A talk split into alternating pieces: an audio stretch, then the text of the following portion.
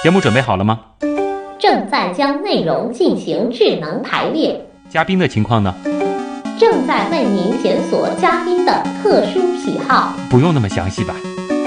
正在为您安装幽默插件。你这是在吐槽吗？正在为您更换全部文字素材。正在删除您的幽默基因，已将节目专业程度调低到百分之三十五。好了好了，马上开始节目吧。正在为您开启极客秀。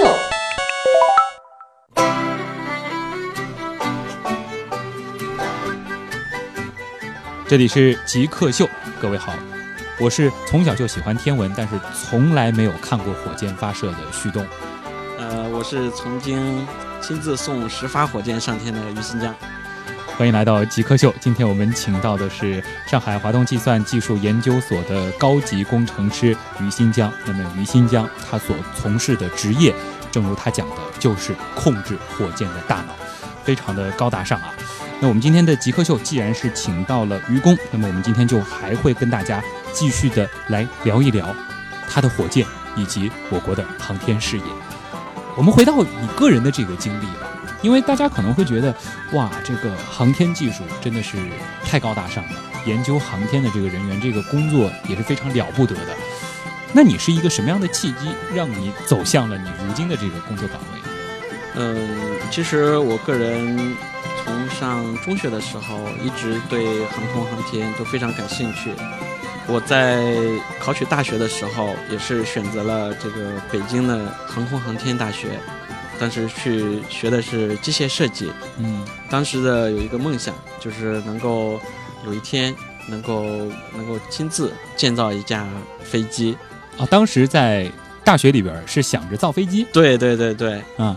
本科毕业之后，也是到了一家航空的一家一家企业，呃，从事这个机械设计。嗯，后来发现自己更感兴趣的，可能还是在这个计算机程序这方面，所以当时后来又考取了北航的这个研究生，嗯，学习这个计算机控制这方面。嗯。呃，研究生毕业的时候呢，找工作的时候，到了咱们这个目前的这家单位来做这个航天的这软件控制。嗯，人家都说这个理想和现实往往还是会有一些差距的，因为其实小时候，呃，大家可能会对自己的未来有各种各样的设想，想我要做一个科学家，呃，就包括小时候我曾经梦想过我自己做一个主持人。当然，你同时你真的实际从事这个工作以后，你会发现没有想象中的那么的有意思。其实更多的时候是一些呃重复的工作。那么你走向工作岗位以后，产生过这种心理上的落差吗？或者说和你想的实际上并不是天天就是在那儿造火箭？是的，嗯，确实是这样。我发现，由于运载火箭高可靠的这种要求，其实我们很多的时间都是在做重复性的工作，不断的去测试，不断的去寻找我们软件是不是还有缺陷。这个过程是非常枯燥的。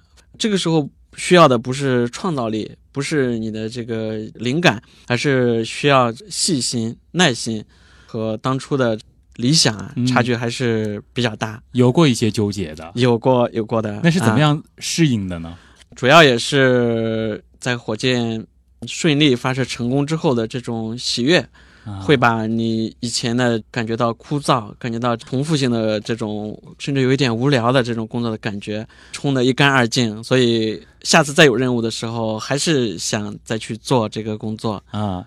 但是这个工作也不会像你描述的那样，真的就是只是靠细心、靠耐心的吧？应该还是有一些这种个人的这种创造力的东西在里边的吧？呃，是这样。嗯，整个火箭飞行控制软件的设计呢，它整个的生命周期。比如说是两年，其实我们会有六个月的时间是在从事设计工作，剩下的四分之三的时间都在不断的去测试、找 bug 的这么一个一个一个过程。因为主要是我们必须保证它一万分的可靠。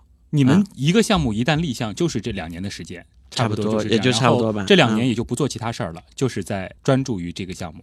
是这样，就是说，因为整个火箭的研制工作它是分很多阶段，嗯，比如说早期的时候可能是从事弹道设计啊，或者说从事舰体设计的人，那他有大量的工作，他的工作的输出才是我们工作的输入。嗯那所以呃，有一段时间是他们在忙，有一段时间是我们在忙。那我们工作的输输出可能又是下一个测试人员的一个工作的输入。嗯它是整个是分阶段，也不是说我们两年之内都是在这个二十四小时的工作。啊，就是会有一个阶段性。嗯对对对，但是我刚刚听你说啊，就感觉上是不是应该可能我们两年的时间做一个阶段的话，我就半年的时间，相对来说它的这个创造性的东西是比较多的，对的。然，后剩下的一年半、相对对。来说就比较难熬了，是是是，因为它说实话，我可以想象那种枯燥，不断的就是在验算、验证、找 bug，然后再嗯，更正或者说是把这些东西给调试好。是的。这是需要有一种这个这个耐心，或者说是一种意志力的吧？非非常考验人的耐力。其实这方面的事例还是很多。有一年，我们做的一个软件在发射场，我们进行这个试验的时候啊，出了一个问题。但是这个问题呢，非常难以复现。然后我们动用了许多设备，然后就是整天的不断的在在测试。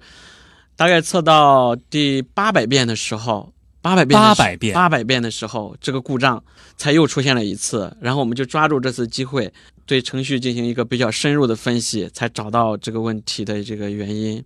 好可怕！我们嗯找、找这个问题，有可能我们突然发现，哎，它出了一次这个问题，但是它不一定会下一次在测试的时候它就会出现，就是我们称为叫小概率的，但是它又确实是存在的。是。的。嗯但是我们做航天的，我们就要把这种小概率降到几乎为零。对对对对对，找这种漏洞或者说找这种故障的时候是非常痛苦的，非常痛苦啊，但又不得不找，必须得找，必须得找。敬佩啊！这个得得表示一下我们节目组，包括很多的听众对于你们航天人的这种这种敬佩了。其实刚才其实听愚公在说自己经历这个火箭发射的时候，可以体会到你这种自豪感、这种成就感。那么你们作为呃航天人，体验到这种快乐的这个时间点，不仅仅是在每一次火箭发射的时候吧？否则的话也挺难的，每两年才能有那么一次。其实呢，我们整个火箭刚才也提到啊，大概需要两年的这么一个时间。其实两年之在这两年期间呢，我们有很多次的这个测试啊、联调啊，或者说是对接啊等等。其实每一次的这个对接或者是调试能够顺利，能够没有故障的通过，都是一件非常让人兴奋的事情就。找出一个故障了，然后把这个故障给改进，下一次再测试，这个故障没了。很多时刻也确实是都是让人感到特别自豪的时刻。嗯，你们这个工作加班的概率高吗？应该说非常高，应该说非常高，因为戳到你痛点了。因为确实是这样，就是说像我们这个工作，我用我们自己的话说叫后墙不倒啊，就说它的很多嗯时间节点是最后的一个时间是不允许轻易更改的。嗯我们很多计划的制定都是根据这个后墙不倒的这个时间再往前排。嗯那有很很多时间的话排不过来，就只能是依靠加班啊来来来弥补。啊，就不像很多人可能从事的工作，再宽限两天可以。呃，这个没有时间节点设完是不能宽限的，对所以说只能够压缩自己的一些生活上的的时间。是的，因为现在像我们很多很多单位都是我们称为叫六幺幺，就是每天工作六天，每天工作呃十个小时或者十一个小时这么一个节奏在做。嗯，所以说很多人想象中的那种这个说研究所里面呃那种什么一杯茶、一张报纸、一个下午的这种时光，在你们那是不可能出现的，这是没有的，嗯，绝对不可能的。绝对不可能，因为现在整个呃工作节奏都非常快，嗯，六幺幺六天十一个小时，对，，每天十一个小时，那可以想象一下，你的这个家人应该也付出了挺多的吧？这个也没有办法，嗯，嗯，就是没有太多的时间，其实这个照顾到家里了。是的，嗯，嗯，那其实六幺幺这个是工作规律，还不仅仅是你们平时的这个工作状态。你刚刚也提到了，其实你们、比如说火箭快要发射了，你们就得出差到这个发射基地。嗯，呃，平时往外跑的这个机会，除了火箭发射之外，还有吗？应该讲机会不是很多，因为像咱们配套的这个火箭的总体单位，就是咱们航天的八院，就在上海，嗯哎、很多工作都是在上海，呃，因为上海本身也算是一个航天的这个中心了，对对对对，技术的一个中中心，研发的对对对一个中心了。，对对对对对，嗯，所以很多的事情就是在上海就可以对对，解决对在上。海就解决了。那么就不得不提到，又要说回来，大家其实都很想听的嗯那个火箭发射了啊。嗯你刚刚其实我们讲了很多的是，就整个发射过程当中的。那么，呃，火箭发射的这个周边，因为在很多新闻里我们看到都是在一些很偏远的地方，嗯那个地方就是给你们这些这个呃相关的工作人员准备的这些食宿怎么样？那边的环境 还可以吧？想想应该说比较差一点，比较差一点，比较差一点，因为是啊这样，火箭的发射场呢建的都是比较偏远的一些地方，而且一定要求就是说人人口的密度要要特别低。嗯事实上也是，除了我们这个发射队的成员，还有呃发射场的工作人员之外，很少有这个一般的这个群众对生活在那个地方。嗯，因为人少，所以相应的生活的服务设施也也比较少。呃，像我们有时候就是住的，嗯，像就是像兵营啊、哦住在兵营里面，呃，一些洗澡啊，包括上厕所呀、都不是像宾馆一样不那么方便是说什。么住这种航天招待所、航天酒店这种，不是这样的，其实就是一个很简陋的宿舍，对对对洗澡都不方便。对对对对，那洗澡通常这个一去是要去多久呢？呃，像目前的发射周期的话，一般是一个月，要在那儿待一个月，一个月啊。就准备发射开始，你们就要在那，对，我们从火箭运到发射场，嗯我们就要人就要到，到最后火箭发射成功，大概需要一个月的周期。而且这一个月是几乎没有休息的呃，这个时候就没有休息了啊，啊，也没有这个星期六、星期天这个概念。而且周边连娱乐设施几乎都没有 刚才我讲了，没有居民，也就没有什么娱乐设施施都没有啊。啊，就是吃住都是比较这个单一的，而且比较简单的呃，吃的情情况稍微好一点啊，，吃是 吃的吃的挺好的，对对，吃的，因为像呃后勤啊，现在也是准备的比比较充分，因为包括很多蔬菜啊，都是像我们用、用火车拉进去的嗯啊，蔬菜啊、水果啊，还有这个。包括有些海产品嗯也都是用火车可以拉进去的，脑力劳动需要营养。是。那一年你大概要这个去几次呢？呃，像我的话，一年的话，过去是一年大概会有个平均三次吧，最多的时候一年五次。一年五次，，对就是一年里面有将近半年的时间，对对对，对。就往返于这个西昌酒泉这样的对对对对对，啊，这个我觉得对于这是最多的时候。嗯，对于家家人来说也是 也是比较无奈的吧？是是，啊，那因为我们知道，其实航天工作它有它的这个特殊性，你们有很多的时候其实是涉及到一些这个保密工作的。那么你们在呃，就是火箭发射前，你们可以和家人打电话吗？还是说必须是封闭在一个一个很很封闭的环境当中，不能对外联系呢？是这样，就是说现在整个通讯环境也是比较好，整个试验队呢也是比较关心大家和家里人的这个感情，只要不涉及到一些特别重要的、呃、有关任务的一些情况，呃，都可以和家人自由的通话。啊，就不会说到了那儿得把这个手机没收了，嗯、就还是比较比较对，比较人性化比。较人性化的。对，跟愚公聊了很多啊，关于这个航天人的生活，包括他自己是怎么样走上这个航天事业的吧。嗯呃，接下来的时间呢，其实我们要更多的留给我们的网友、我们的听众了。他们有很多的奇奇怪怪的关于航天、关于火箭的问题。那么我马上就进入问题来了。你觉得什么是极客？具有互联网思维的、有创新意识的一帮理工科男。极客，我觉得跟黑客有点像吗？用一些很正常的东西做出一些很不正常的东西，就是民间科学家一样的人。头脑很聪明，可能有点小怪异。做事很有自己的范儿，很有潮流，对科技这种东西有一些独到的理解，会搞一些自己的小玩意儿啊，然后 DIY 能力比较强。印象中比较 crazy 那种感觉，非常聪明，非常有动力，非常有想法、有想象力的一些。smart，精力充沛。嗯，有点像技术宅之类的吧。做一些不同寻常的事情。问题来了，问题来了，问题来了。这里是正在为您播出的极客秀，我是旭东。今天做客我们节目的是航天工程师于新疆。呃，问题来了，那、么是一个我们听众的一个互动环节。呃，那接下来呢，我们就来读几个听众朋友问的挺有意思的问题吧。第一个问题呢，我个人其实也挺好奇的。这个听众其实问的还挺专业的啊，呃，叫程程一九八三，他说就是我们知道这个飞机起降的时候，其实是很害怕机场周边有飞鸟的。那么火箭其实它的速度应该比飞机更快，那么火箭怕不怕发射场周边有飞鸟呢？这个问题应该应该这样看啊，飞机呢，它之所以害怕飞鸟，其实有一个很重要的原因，就是飞机的这个发动机，咱们目前主要是这种喷气式的发动机，它是吸气的。吸气的时候，如果鸟被吸进去的话，会造成这个发动机的这个损坏，这是它害怕飞鸟的一个主要原因。咱们火箭呢，它在飞行的时候提供动力的时候，它是不需要这个空气的。啊，所以一般的来讲，不害怕这个鸟。嗯，小茉莉 QZ 他问，火箭发射以后，它会有很多的东西掉下来，那么掉下来的东西会砸到人吗？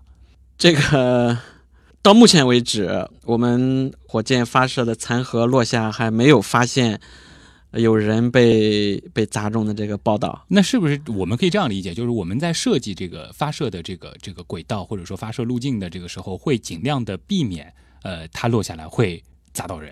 嗯，你的理解非常专业，因为是我们在火箭进行这个弹道设计的时候，前期有一个弹道的勘察工作。呃，在这勘察的时候呢，我们会在这个预先选选中的地点附近进行勘察。我们这残核落落下的地方，一定是一个人烟稀少的一个一个地方，嗯，所以一般的来说不会砸到人。平江六三他问啊，他说，呃，估计是一个科幻迷，可能科幻电影看的挺多的。他说，以这个人类现在的这个科学技术水平，能不能阻止呃那些可能会撞向地球的陨石？呃，我认为啊，现在。人类是应该有办法来保护自己的地球的，嗯，肯定是有办法的，肯定是有办法的。好，嗯，朵朵他爸又问了一个我们节目组非常喜欢问嘉宾的问题：航天事业是一个非常花钱的事业，那么航天事业的从业人员是不是很赚钱的一种职业呢？这个问题这么回答吧，嗯。事实上，航天是一个非常费钱的一个事业，嗯，但是它并不是一个非常盈利的一个一个事业，因为这个大部分的钱需要我们这个国家的这个投入，嗯，所以从业人员的待遇，我们只能说是保障在当地吧，处于一个中等，呃，稍微偏上一点的水平。嗯，也就是说，你要从事这个行业的话。还是得靠一些理想，靠一些个人的这种志向来支撑的。是的，是的，可以，可以是这样。因为确实也是在我们同事中间，有很多人做到一半的时候，呃选择了离职啊，选择从事其他的职业。可能是因为他的这个学历所和他所掌握的这个技术，在有一些呃机构或者企业，他能够挣到更多的钱。是的，是的，是的，呃，因为确实我们这个整个行业呃收入水平。呃，无论是和这个 IT 行业，或者说是其他的同性质的行业相比吧，呃，只能说是中等，或者说稍微偏上一点，稍微偏上一点，但绝对不是不是属于高收入的那一部分啊。呃，有一个听众他问的那个问题，其实和我们一开始说到的这个火箭燃料还是有一点关系的，就是呃，火箭它到底烧的是什么燃料？是油吗？火箭其实它的。提供火箭动力，呃，我们是有这个两种成分，一种呢是氧化剂，化学名称叫四氧化二氮，还有一种呢是我们称为燃烧剂，嗯，它的化学名称叫偏二甲肼。这两两种物质碰在一起的时候就会燃烧，啊，所以它也不需要这个氧气来助燃。这主要就是在太空当中没有这个空气的环境当中，它依然能够产生这种反应。那不是从地面从地面开始点火，它就不需要氧气。一开始点火就不需要氧气，因为它的燃烧值非常大，可以提供足够的动力。所以和我们民用的这个汽油完全不是一种东西。呃，不是，不是，是得专门去研制的一种，对对对，专门生产的啊。叮叮响叮当其实问了一个我也很想问的问题，其实很多人都很想很想知道的，就是呃，咱们老百姓可以去参观火箭发射吗？一般情况下都可以去参观。呃，如果你到敦煌啊，或者说到酒泉呀、或者到嘉峪关呀、嗯，当地有很多旅行社来组织这种参观的这种活动，除非是执行特别特殊任务的这个发射活动，这个呢、嗯是不允许参观的。如果是普通的发射，我们知道这个发射的时间了，我们到那个附近都是可以去看到的。呃，是可以看到的，啊、嗯都没有问题，你都可以在它会有一个指定的安全区域之外，啊、这个是不受限制的，在那个安全区域之外，其实看的已经很清楚了，也比较清楚了啊，一般是比较清楚的，比较清楚，大概是五公里左右。五公里左右。嗯，你你你到那个到了，我刚才讲了嘛，到酒泉、嘉峪关，到那个敦煌，当地的旅行社都有这种都有这种项目的。啊，其实是可以到当地去报名参加这对种对对对，对观。看火箭发射的项目对的。对对对，还是挺值得一看的，也就是说，呃，非常值得一看啊啊！这种发射的时候给人带来的这种震动和冲击，哎，是印象非常深刻，哎，火箭发射的时候这个声音特别响吧？特别像啊，因为它你就能听到那种空气燃烧的声音，噗噗噗噗噗，啊啊，大地会震动吗？大地会震动，真的会震动？真的会震动，哦，很刺激，啊还是很壮观的，是是很壮。观，非常壮观。小浩浩说了一个挺有意思的细节，他就问。平时在这个火箭发射的过程当中啊，会发现就是在点火之后，感觉火箭像碎了一样，会掉出来很多东西。这个白白的东西到底是什么呢？呃，是这样的，因为我们用的这个燃料啊是一种低温燃料，所以在火箭加注了之后呢，我们我们要给火箭穿上这个小裙子。小裙子。啊，就是我们称小裙子，就是一层保温材料。啊，所以火箭在点火起飞之后呀、这些保温材料就在这个重力的作用下就脱落，所以我们看到很多像泡沫一样的东西，这个嗯对，就是飞出来了，感觉飞溅了。那它就是在这个点火的过程当中自己就解体了嘛？，对自己自己会会脱落的。刚才我们讲了，就是我们的燃料它是一种低温燃料，它需要保存在一个低温状态下嗯啊，所以这个无论是外面天气，你在热天发射也好，夏天发射也好，或者是冬天发射也好，就是要必须保持它一定的温度，嗯不能过冷，也不能过热嗯，啊，所以我们要给它这种保温材料。就等于是把它裹在一个棉被子里面棉被里面、冰箱里边，对，或者说羽绒服里边，对对让它保温。对，所以呃，当它起飞，因为已经点火了，它就不再需要这样的对是的这个温度的环境了，是的，是的，就把这个小裙子给脱掉了。对对对，这就是我们看发射的时候看到它散出来的那一片白白的东西，对像嗯泡沫一样。泡沫一样的东西。梅碧冯问了一个也困扰我很长时间的问题。我们知道，这个一讲到火箭发射，其实就会想到那个五四三二一发射。那为什么会有这样一段倒计时呢？倒计时它的意义在哪里呢？呃，是这样，刚才我们也有聊到，火箭它是有一个发射窗口的一个限制。过去的火箭是点火完全是由人工来控制的，那这时候呢，他需要听到指挥员的口令，他才可以做这个动作。那所以就是指挥员必须要进行一个倒计时，给这个操作手一个准备的一个时间，来进行这个摁下这个点火的按钮。嗯当然，现在火箭的发射程序完全是一个计算机自动控制的。那这时候的五四三二一，呃，只是一个形式上的一个，一直是保留一个这么一个形式而已。这个好神奇啊！这其嗯实挺、挺颠覆大家的这个印象的。也就是说，是，即使我们现在听到大家还在喊这个，它只是一个形式，只是一个形式，并没有喊完之后有一个按，键没有了。现在完全是计算机自动控制的。啊，只是说要保留这个传统的对对对，这种概念了。对，啊。那时间关系啊，我们不得不进入到今天节目的尾声了，我也得唠叨一段了。真的是非常感谢我们呃很多默默奉献的这种航天工程师、航天人，有了你们这样的付出，才能够让我们不断的感到自豪。因为无论是这个长征火箭的发射，还是这个探月工程也好，这个神舟系列的这种伟大的壮举也好，能够让我们感受到自豪。其实它的背后是离不开你们的付出的。那当然，作为我们极客秀的节目，今天也非常感谢，呃，来自华东计算技术研究所的高级工程师于新江，给我们讲了很多火箭的知识。这一下，我相信很多朋友在跟别人聊天的时候，可以很自豪的说：“我懂一点火箭了。”你知道火箭发射 为什么是这样的吗？好，谢谢于新江。非常感谢大家的收听，谢谢。好，感谢大家的收听。以上是今天的极客秀，我们下期再见。